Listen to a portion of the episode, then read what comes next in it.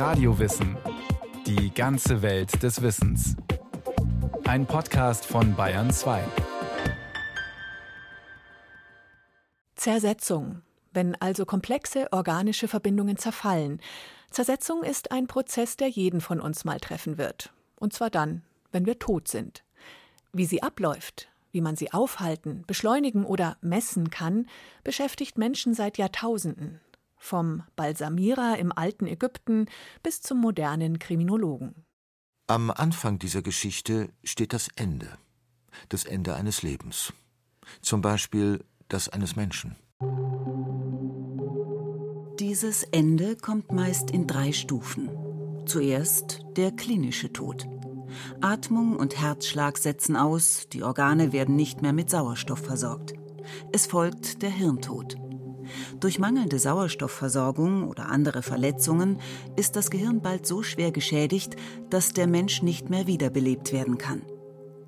In Deutschland gilt Richtlinie gemäß 16 Absatz 1 Seite 1 Nummer 1 TPG mit der Feststellung des endgültigen, nicht behebbaren Ausfalls der Gesamtfunktion des Großhirns, des Kleinhirns und des Hirnstamms (irreversibler Hirnfunktionsausfall) ist naturwissenschaftlich-medizinisch der Tod des Menschen festgestellt.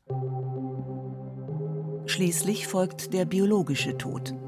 Auch die letzte Zelle im Körper hat jetzt aufgehört zu arbeiten. Das Sterben ist abgeschlossen der Mensch, dieses Wunderwerk der Evolution, dessen etwa 86 Milliarden Nervenzellen im Gehirn ihm durch ihr komplexes Zusammenspiel nicht nur das Lösen von Problemen ermöglichten, sondern auch die Existenz von Mitgefühl und Kreativität, individuelle Wünsche und Träume, Erinnerungen und Emotionen, ist jetzt nur noch eine leblose Masse. Und auch diese Masse aus komplexen Strukturen, die den Menschen zum Menschen gemacht hat, wird, vorausgesetzt man lässt der Natur ihren Lauf, nun nach und nach durch biologische Prozesse abgebaut. Dieser Prozess, bei dem komplexe organische Verbindungen wieder in einfachere Grundstoffe wie Kohlenwasserstoff oder Ammoniak zerlegt werden, nennt man Zersetzung. Bewerkstelligt wird er normalerweise durch ein Zusammenspiel aus Enzymen, Bakterien, Pilzen und Tieren, die sich nach Eintritt des Todes ans Werk machen. Aus den abgestorbenen Körperzellen werden Enzyme frei. In einem lebenden Organismus sind sie für den korrekten Ablauf von Stoffwechsel und Verdauung nötig. Nun, nach dem Tod, sorgen sie dafür, dass sich der Körper selbst verdaut. Die sogenannte Autolyse ist einer der ersten Prozesse, der stattfindet. Auch Bakterien aus dem Verdauungstrakt, Mund, den Atemwegen, der Haut oder der Umgebung der Leiche beginnen den Körper anzugreifen. Ist Sauerstoff mit im Spiel, dann spricht man hierbei von Verwesung. Bei den Vorgängen, die ohne Sauerstoff ablaufen, etwa im Körperinneren, spricht man von Fäulnis.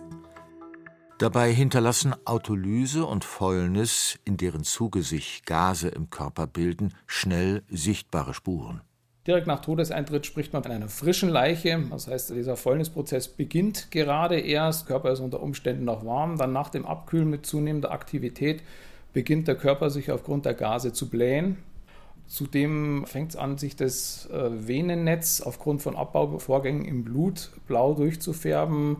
Auch im Rahmen vom Verdauungstrakt gibt es da Prozesse. Und äh, das geht zunehmend weiter mit Gewebsverflüssigung. Dr. Frank Reckel arbeitet im Kriminaltechnischen Institut des Bayerischen Landeskriminalamtes. Bei der Aufklärung von Kriminalfällen kann eine möglichst genaue Bestimmung des Todeszeitpunktes entscheidend dafür sein, Täter zu identifizieren. Doch gibt es dabei ein Problem. Rechtsmediziner können zwar Anhaltspunkte wie die Leichenflecken nutzen, die sich durch Absinken des Blutes in tiefer liegenden Körperstellen bilden, oder die Temperatur im Körperinneren, allerdings nur, wenn die Leiche noch nicht zu alt ist.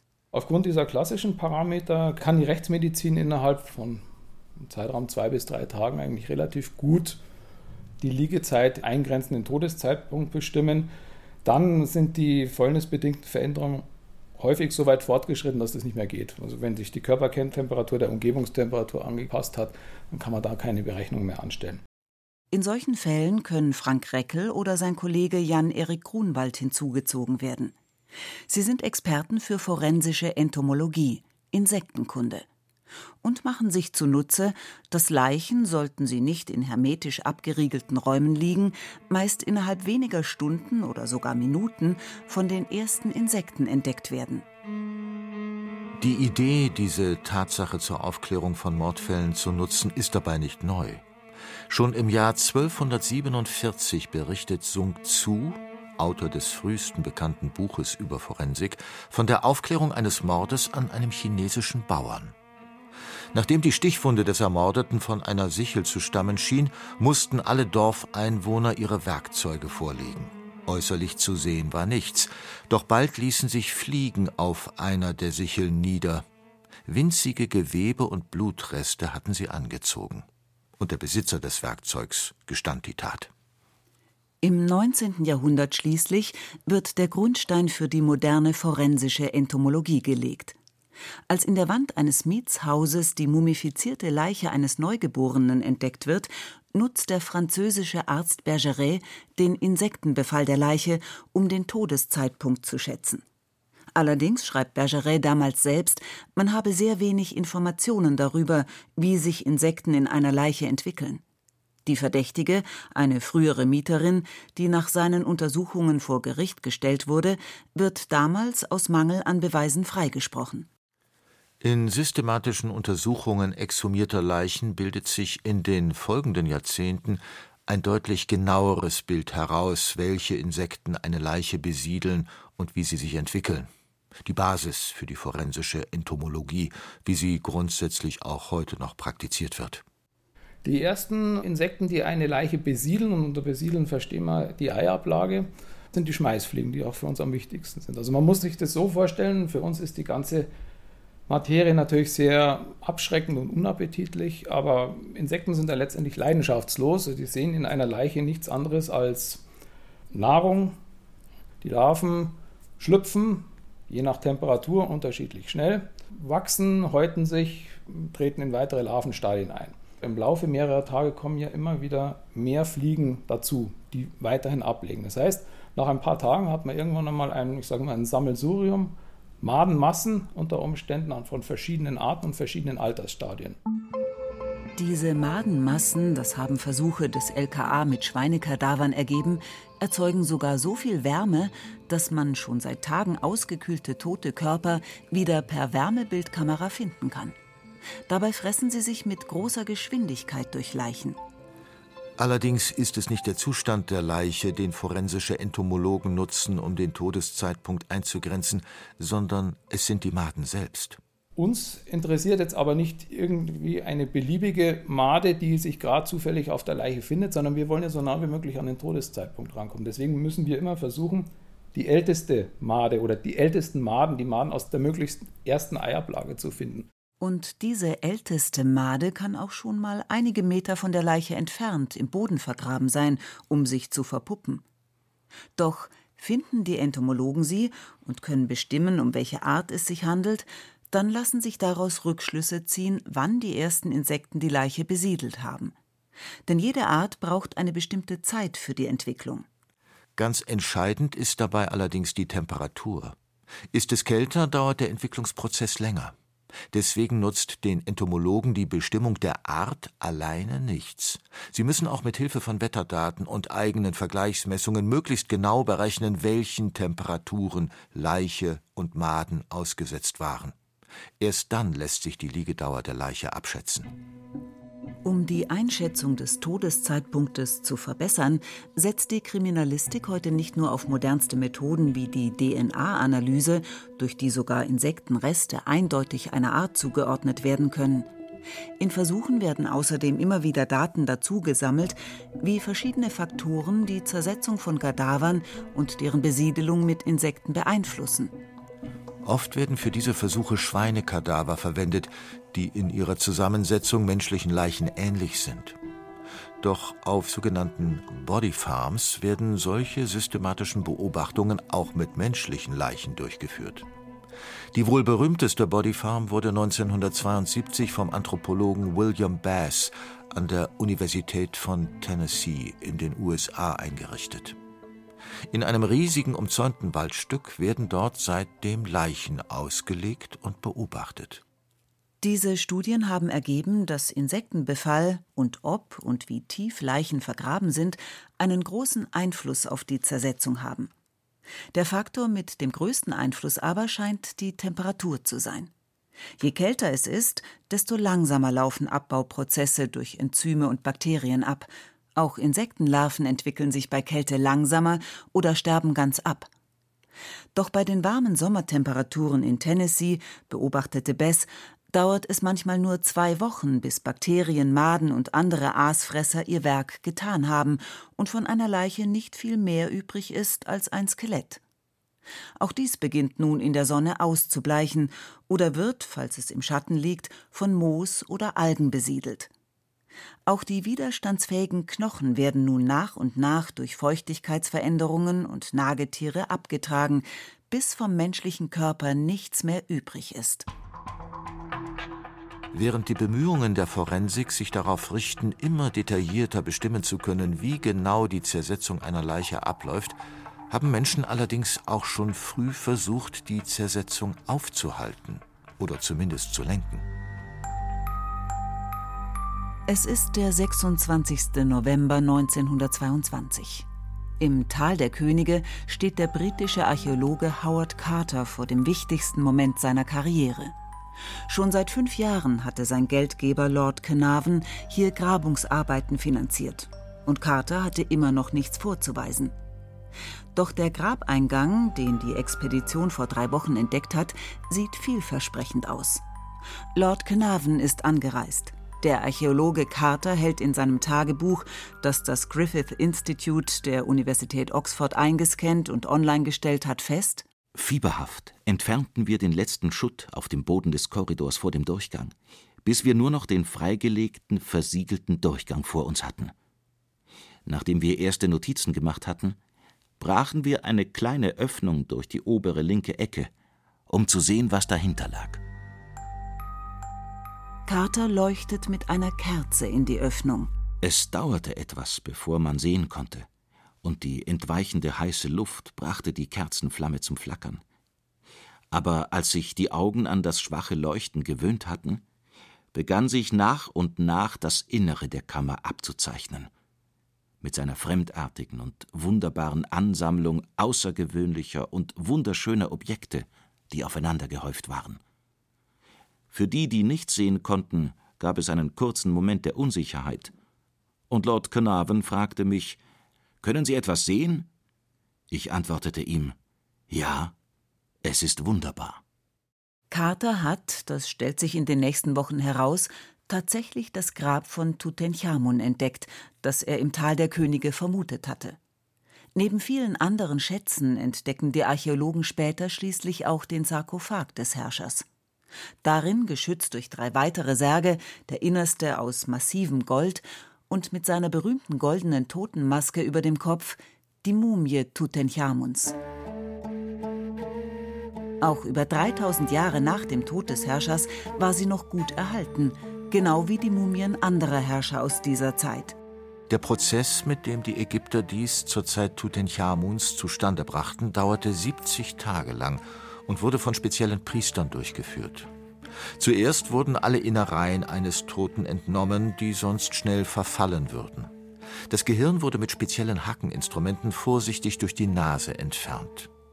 Das Herz, für die Ägypter der Sitz der Person, wurde im Körper belassen, die restlichen Organe in speziellen Gefäßen aufbewahrt oder nach dem Konservierungsprozess wieder in den Körper zurückgelegt. Um den Verwesungsprozess aufzuhalten, wurde der Körper dann mit Hilfe von Natronsalz ausgetrocknet und schließlich in lange Leinenstreifen eingewickelt. Ohne Feuchtigkeit arbeiten die Enzyme und Bakterien nicht richtig, die für Autolyse, Fäulnis und Verwesung zuständig sind, trocknen selbst aus oder sterben ab.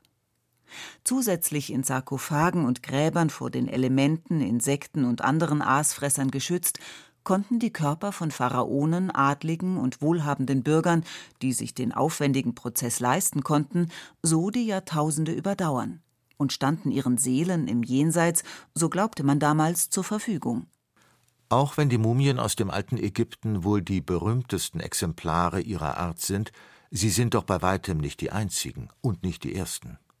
Die Chinchorro-Kultur, Jäger und Sammler aus der Atacama-Wüste in Südamerika, begannen wahrscheinlich schon 2000 Jahre vor den Ägyptern mit der künstlichen Mumifizierung und machten sich dabei die extreme Trockenheit ihrer Umgebung zunutze. Eine andere Methode wurde wohl benutzt, um den Leichnam Alexanders des Großen zu konservieren. Der Körper des makedonischen Eroberers wurde angeblich in Honig gelegt und später in einem gläsernen Sarg präsentiert. Durch seinen hohen Zuckergehalt entzieht auch Honig dem Gewebe Flüssigkeit und konserviert es so. Zusätzlich behindern die antibakteriellen Eigenschaften des Honigs den Verwesungsprozess. Ob Alexanders Leichnam auch heute noch erhalten ist, ist ungewiss, denn sein Grab ist verschollen. Eine modernere Methode der Konservierung ist der Einsatz der Chemikalie Formaldehyd. Sie inaktiviert die Enzyme, die ansonsten für die Autolyse, also die Selbstverdauung des Körpers sorgen würden, und tötet zersetzende Bakterien ab. Formaldehyd wird beispielsweise zur Haltbarmachung von Farben oder Kosmetika eingesetzt, allerdings auch für biologische Präparate oder Leichen. 1991 nutzte der Künstler Damien Hirst Formaldehyd, um einen über vier Meter langen Tigerhai zu konservieren und in einer durchsichtigen Vitrine auszustellen. Nicht immer allerdings erfolgt eine Leichenkonservierung mit Absicht. Die berühmteste natürliche Mumie ist wohl Ötzi. 1991 wurde seine Leiche in den Ötztaler Alpen von Wanderern gefunden. So gut war die Leiche des vor über 5000 Jahren gestorbenen Mannes durch eine Art natürliche Gefriertrocknung im Eis konserviert, dass Wissenschaftler nicht nur feststellen konnten, dass Ötzi wahrscheinlich durch einen Pfeilschuss starb und zuvor Schnitt- und Kratzverletzungen davongetragen hatte, sondern auch, dass er kurz vor seinem Tod eine Rast eingelegt und gegessen hatte, unter anderem Alpensteinbockfleisch. Doch nicht nur durch die Trocknung können Körper dem Prozess der Zersetzung entgehen. Ende des 18. Jahrhunderts beschreibt der Arzt Michel Augustin Touré den Anblick, der sich ihm bei der Öffnung eines Massengrabes auf einem Pariser Friedhof bot. An den Leichen, deren mehrere in eine gemeinschaftliche Grube geworfen worden waren, war kein Fasergewebe mehr wahrzunehmen sondern alle weiche Teile zu einem meistens sehr festen, mehr oder weniger weißen Mark geworden, das sich fett anfühlte. An trockener Luft, hart und zuweilen glänzend, beinahe wie Metall. Wurde an feuchter Luft wieder aufgeweicht, stank, schimmelte und mit den lebhaftesten und mannigfaltigsten Farben anlief. Dieses Phänomen bezeichnet man als Adipoziere, Fettwachs. Voraussetzung für sein Auftreten sind eine feuchte Umgebung und teilweiser oder völliger Luftabschluss. Fäulnisprozesse können dann zwar ablaufen, doch ohne Sauerstoff kann die Verwesung nicht weitergehen und aus dem Körperfett entsteht eine wachsartige konservierende Substanz. Bei Wasserleichen lässt sich das Phänomen beobachten oder an Körpern in extrem feuchten Gräbern. Immer wieder kann es vorkommen, dass Leichen dem Zersetzungsprozess durch Sauerstoffmangel oder Austrocknung entgehen. Bevor die Faktoren, die dazu führen können, wissenschaftlich erforscht waren, fanden sich in solchen Fällen früher allerdings auch ganz andere Erklärungen. Am 3. November 1702 stirbt Christian Friedrich von Kahlbutz im Alter von 51 Jahren. Er wird bestattet. Soweit, so gut. Doch als 92 Jahre später die Kirche renoviert wird, werden die Särge aus der Gruft geöffnet und statt ein paar Skelettüberresten findet sich im Sarg der fast völlig unverweste, mumifizierte Leichnam von Karl Butz. Wie ist das zu erklären? Schnell entsteht eine Legende. Seinerzeit soll Karl Butz von einer Dienstmagd des Mordes bezichtigt worden sein.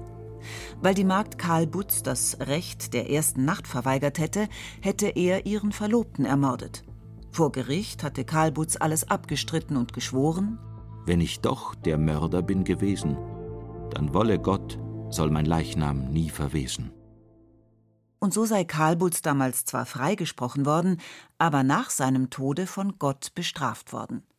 Noch heute ist die Mumie des unverwesten Kalbutz eine Touristenattraktion. Heute wird vermutet, dass es eine Kombination aus dem Zustand der Leiche bei ihrem Tod, Trockenheit und Belüftung in der Gruft war, die die Mumie hervorbrachte. Während Zufall oder absichtliche Konservierung, wie etwa im alten Ägypten, die Zersetzung des Körpers aufhalten, gibt es auch Bestattungsrituale, die genau das Gegenteil bewirken. In der Mongolei war bis zum 20. Jahrhundert die Himmelsbestattung üblich. Tote wurden hier nicht im harten Steppenboden vergraben oder mit Steinen bedeckt, um sie vor Aasfressern zu schützen, sondern in die Steppe gelegt. Ein schnelles Skelettieren der Leiche durch Geier und Raubtiere galt als gutes Omen. In Tibet ist eine ähnliche Form der Himmelsbestattung noch heute üblich. In Deutschland sind die üblichen Bestattungsarten heute die Einäscherung und die Erdbestattung, bei der die Zersetzung des Körpers je nach Art des Sarges unterschiedlich lange dauert und bei der Insekten eine weniger große Rolle spielen, da nur wenige von ihnen die Leiche im Sarg erreichen können. Doch neben diesen klassischen Formen der Bestattung gibt es mittlerweile mehrere andere Formen, mit dem menschlichen Körper nach seinem Tod umzugehen. Das kryogenische Einfrieren etwa soll Menschen so komplett vor der Zersetzung schützen, dass sie vielleicht eines Tages wiederbelebt werden können. Wer will, kann in einigen Ländern seinen Körper einäschern lassen und aus dem Kohlenstoff in der Kremationsasche einen Diamanten pressen lassen, der einfacher als die bestpräparierteste Mumie die Jahrtausende überdauern wird. Andere Projekte setzen nicht darauf, menschliche Überreste von weiterer Zersetzung und Zerstreuung im natürlichen Stoffkreislauf der Natur fernzuhalten. Capsula Mundi, ein Projekt der Designer Anna Citelli und Raoul Brezel, will Menschen in Zukunft in biologisch abbaubaren, eiförmigen Kapseln begraben und direkt darüber einen vom Verstorbenen schon vorher ausgesuchten Baum pflanzen, der aus dem sich langsam zersetzenden Körper Nährstoffe erhält, wächst und gedeiht.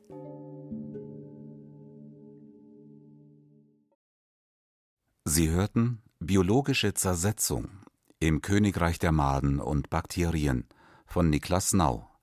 Redaktion Bernhard Kastner. Regie Sabine Kienhöfer. Technik Michael Krogmann.